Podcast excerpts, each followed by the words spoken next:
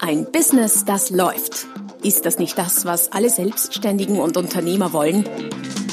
Neue Kunden, mehr Umsatz und vor allem mehr Einkommen. Und das fast wie von selbst? In diesem Podcast erfährst du wöchentlich praktisch umsetzbare Tipps und Strategien, mit denen du dein Geschäft verwandelst.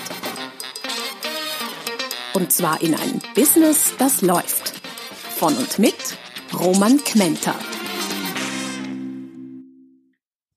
Hallo und herzlich willkommen zum Podcast Ein Business, das läuft, Folge Nummer 211. Mit dem Titel Geschäfte mit verärgerten Kunden.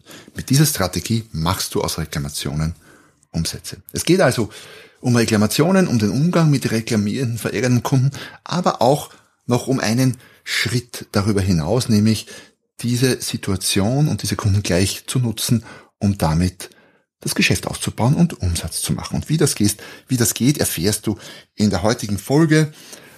Bevor wir das allerdings äh, uns genauer ansehen, ein kurzer Hinweis auf die www.romangmenta.com slash podcast, die Webseite auf meiner Webseite zum zu meinem Podcast. Dort findest du alle bisherigen und zukünftigen Folgen samt weiterführender Links und Downloads. Schau vorbei, zahlt sich aus www.romangmenta.com slash podcast.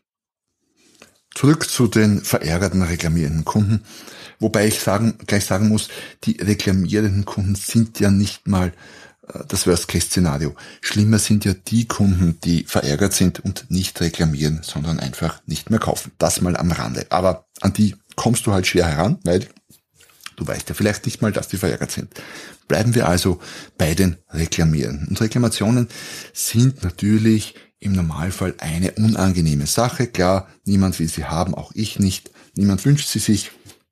Und die besten Reklamationen sind die, deren Grund, also nicht wo die Reklamation nicht passiert, sondern deren Grund gar nicht passiert, so dass es nichts zum Reklamieren, nicht, nichts zum Reklamieren gibt. Aber ich kenne kaum ein Geschäft, kaum einen Unternehmer, kaum einen Selbstständigen, wo das nicht mal passiert, immer wieder mal oder schon mal passiert ist. Die Frage, die wir als erstes äh, klären und besprechen sollten, ist, wie geht man denn mit solchen reklamierenden Kunden um? Das Interessante ist nämlich, dass intuitiv und instinktiv sehr oft falsch mit diesen Menschen umgegangen wird. Was meine ich mit falsch? Was ist die häufige, verbreitete, aber falsche Vorgehensweise? Der Kunde beschwert sich über irgendetwas, was nicht geklappt hat oder ein Produkt nicht funktioniert und der Verkäufer oder der, der halt die Reklamation entgegennimmt, macht so etwas wie dagegen zu argumentieren, sagt so etwas wie, das stimmt nicht, äh, versucht, also das stimmt nicht heißt ja, du lieber Kunde äh, erzählst mir da was Falsches und das ist jetzt nicht angebracht, um den Kunden zu beruhigen. Gleichzeitig versucht der Verkäufer den Kunden zu beruhigen.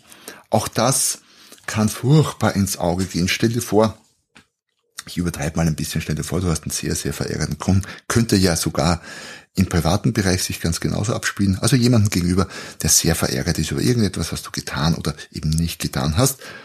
Und äh, so richtig auf 100 mit Emotionen der Stimme, mit erhöhtem Blutdruck, mit rotem Kopf, lauter Stimme. Du kennst das? Und du trittst dem gegenüber so in dieser Umhaltung und Umstimmung, sagst, jetzt beruhig dich erstmal, das kriegen wir doch alles sicher wieder hin ja, ich habe übertrieben, aber du kannst dir schon vorstellen, selbst ansatzweise, dass das nicht gut enden würde. Und genau das wird aber oft gemacht. Es wird versucht zu beruhigen, um damit, so meint man, zu deeskalieren.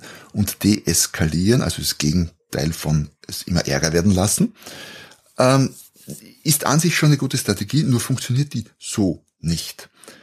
Ähm, wie es funktioniert, schauen wir uns gleich an. Aber bleiben wir nochmal bei der falschen Vorgehensweise. Was sind noch so Teile davon?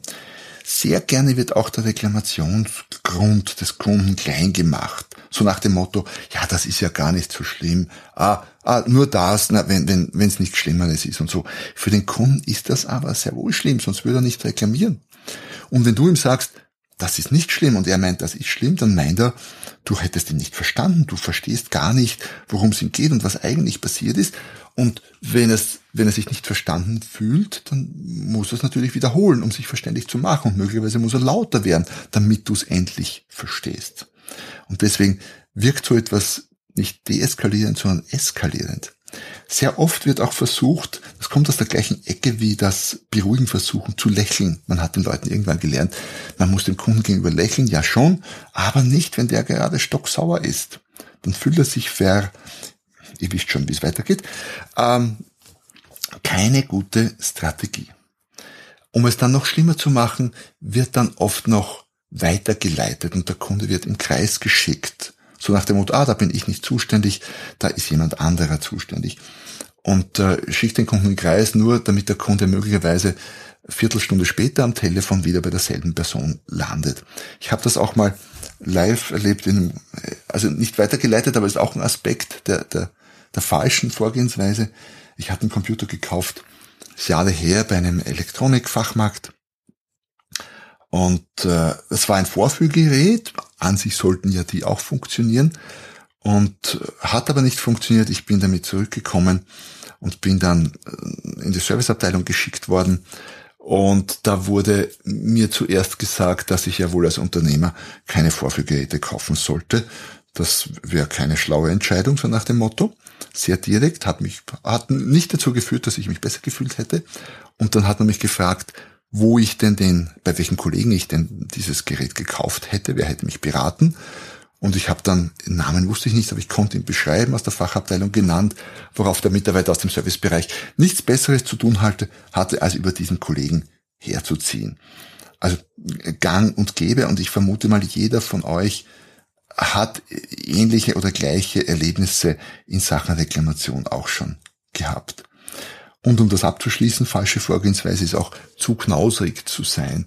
Kunde reklamiert und anstatt ihn quasi positiv zu überraschen, erfülle ich äh, finanziell nicht mal seine, nicht mal seine Anforderungen. Ähm, wie funktioniert's besser? Also da, da ist quasi Desaster Chaos und ein, ein stocksaurer Kunde, der sicher nie mehr kauft, vorprogrammiert. Wie könnte es jetzt besser gehen? Was ist die, sagen wir mal, richtige oder bessere Vorgehensweise? Was ist also die Alternative, einen reklamierenden, verehrten Kunden zu behandeln? Ähm, die Devise lautet vorweg schon mal zuerst verstehen und dann verstanden werden. Das heißt, bevor du irgendwelche Argumente bringen könntest überhaupt, musst du zuerst einmal verstehen, worum es dem Kunden wirklich geht und ihm das auch zeigen. Wie machst du das? Ähm, der Kunde fühlt sich dann verstanden, wenn du ihn emotional abholst. Man sagt auch spiegeln dazu in der Kommunikationsfachsprache.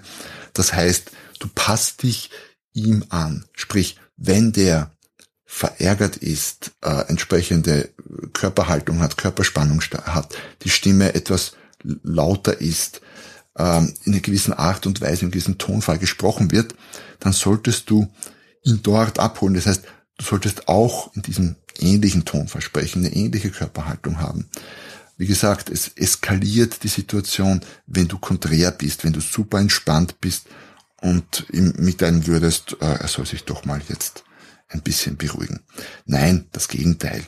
Hol ihn dort ab, wo er ist. Sag ihm, das ist ja furchtbar, übertreib vielleicht sogar noch einen Tick in dem Punkt, dass er es, er, er schildert etwas und das ist schlimm für ihn und du übertreibst vielleicht und sagst, ja furchtbar, das ist ja das komplette Desaster, was dazu führen könnte, dass er beginnt gegenzusteuern, gegenzurudern und sagt, naja, na, als Desaster würde ich es auch nicht bezeichnen. Das heißt, er bringt die Argumente möglicherweise dadurch getriggert, die du sonst bringen würdest.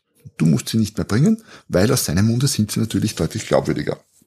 Du musst dich endlich hinstellen in einem ähnlichen Tonfall. Das heißt, es muss auch ein etwas Du musst etwas lauter sprechen, wenn der Kunde etwas lauter ist. Du musst nicht lauter schreien als er, das würde ich nicht tun, aber durchaus angepasst im Tonfall. Damit signalisierst du ihm auch, auch durch das Wiederholen dessen, was er gesagt hat, signalisierst du ihm, ich verstehe dich, deine Botschaft ist bei mir angekommen. Und das ist das Erste und Wichtigste. Der Kunde will das Gefühl haben, dass er verstanden wurde. Es äh, gab eine Studie, die in einem Kaufhaus gemacht wurde mit reklamierenden Kunden die haben also Produkte zurückgebracht, die sie gekauft haben. Und die erste Testgruppe wurde finanziell sehr großzügig, aber emotional sehr, sehr sparsam behandelt. Was heißt das? man hat ihnen sofort irgendwie Geld zurück angeboten und, und solche Dinge, aber äh, sie rasch abgefertigt, ohne viel Verständnis, mit null Empathie.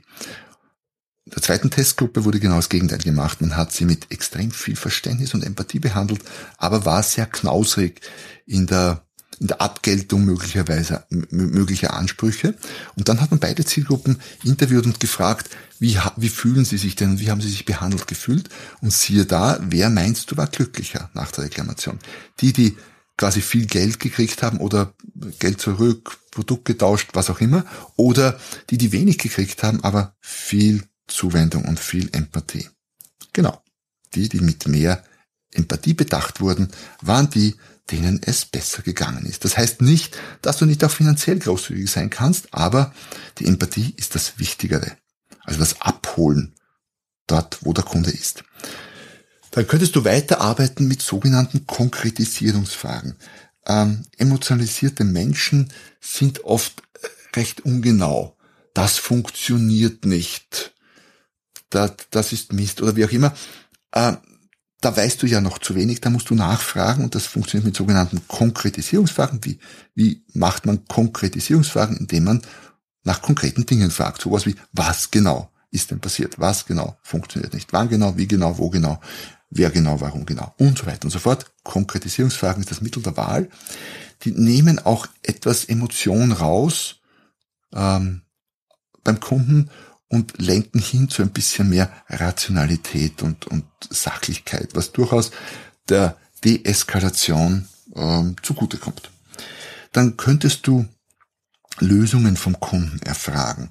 Statt zuerst Lösungen anzubieten, könntest du hergehen und Lösungen erfragen, weil möglicherweise ist der Kunde ja braucht ja gar nicht viel. Vielleicht ist er mit viel weniger zufrieden, als du ihm bieten kannst, wenn er etwas als du ihn bitten würdest, wenn er etwas fordert, was deine Möglichkeiten übersteigt, dann könntest du noch eine Runde drehen und ihm klar mitteilen, dass das nicht geht.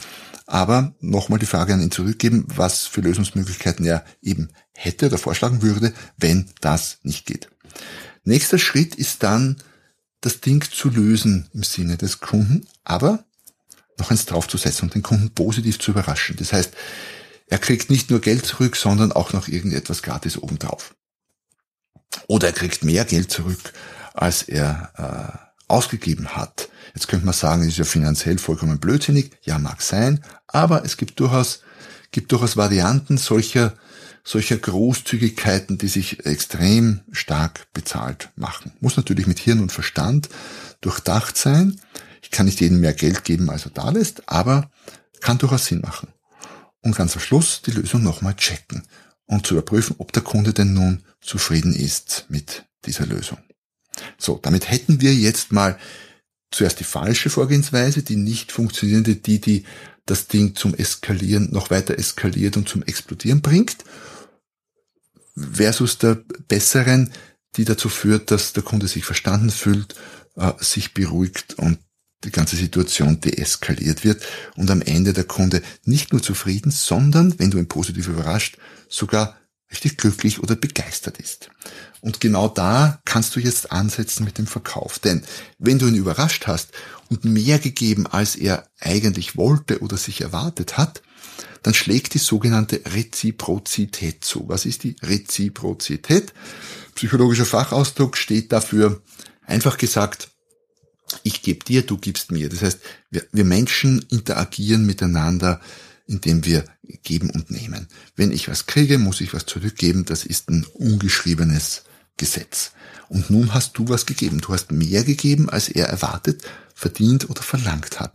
Und jetzt könntest du unter Anführungszeichen etwas fordern. Du musst natürlich nicht wirklich etwas fordern, aber du könntest diesen, diese jetzt positive Stimmung, diesen Goodwill, den du aufgebaut hast, dazu nutzen, um vielleicht einen Zusatzverkauf zu machen. So nach dem Motto, das könntest du mit Fragen machen, so nach dem Motto, wussten Sie übrigens schon das oder kennen Sie schon unser? Ähm, es sollte natürlich etwas sein, was thematisch zu dem reklamierten Produkt passt. Idealerweise etwas, das hilft, solche Fälle in Zukunft zu vermeiden oder dem Kunden hilft, in solchen Fällen in Zukunft besser auszusteigen. Das muss jetzt nicht die Zusatzversicherung oder Garantie sein, Könnte natürlich, könnte aber auch irgendein anderes dazu passendes Zubehörteil sein, irgendetwas Ergänzendes, wo einfach nur das Produkt als Aufhänger dient. Ist das verwegen an der Stelle? Naja, äh, vielleicht ein bisschen, aber wenn du es geschickt gemacht hast, ist der Kunde ja durchaus ähm, gerade deshalb, weil du es geschickt gemacht hast, guter Laune, guter Stimmung und er rechnet jetzt auch gar nicht damit, dass du ihm etwas anbietest, ist vielleicht überrascht. Das könnte durchaus äh, zu dir dienlich sein und natürlich auch dem Kunden, denn klarerweise solltest du ihm ja nichts anbieten, wovon er nicht auch etwas haben könnte und profitiert. Also drei Schritte, falsche Vorgehensweisen vermeiden, bessere Vorgehensweisen umsetzen und dann die Gelegenheit beim Schopf packen und hier gleich noch einen Zusatzverkauf anhängen. Ja, das war's für heute mit den Geschäften mit verärgernden Kunden. Ich hoffe, du konntest die eine oder andere Idee mitnehmen und sei es nur die eine, dass es wichtig ist, statt den Kunden sofort beruhigen zu wollen, sich zuerst anzupassen, den abzuholen in Tonalität und erst dann Schritt für Schritt in ruhigere Gewässer zu lenken. Ich glaube, das ist so der wichtigste Punkt auch aus dem heutigen Beitrag. Ich hoffe, es hat dir gefallen, du nimmst etwas mit, sonst wärst du ja möglicherweise auch gar nicht mehr da bis zum Schluss. Und ich freue mich sehr, wenn du nächstes Mal wieder dabei bist, wenn es heißt, ein Business, das läuft. Noch mehr Strategien, wie du dein Business auf das nächste Level bringen kannst, findest du unter romanquenter.com. Und beim nächsten Mal hier auf diesem Kanal, wenn es wieder heißt, ein Business, das läuft.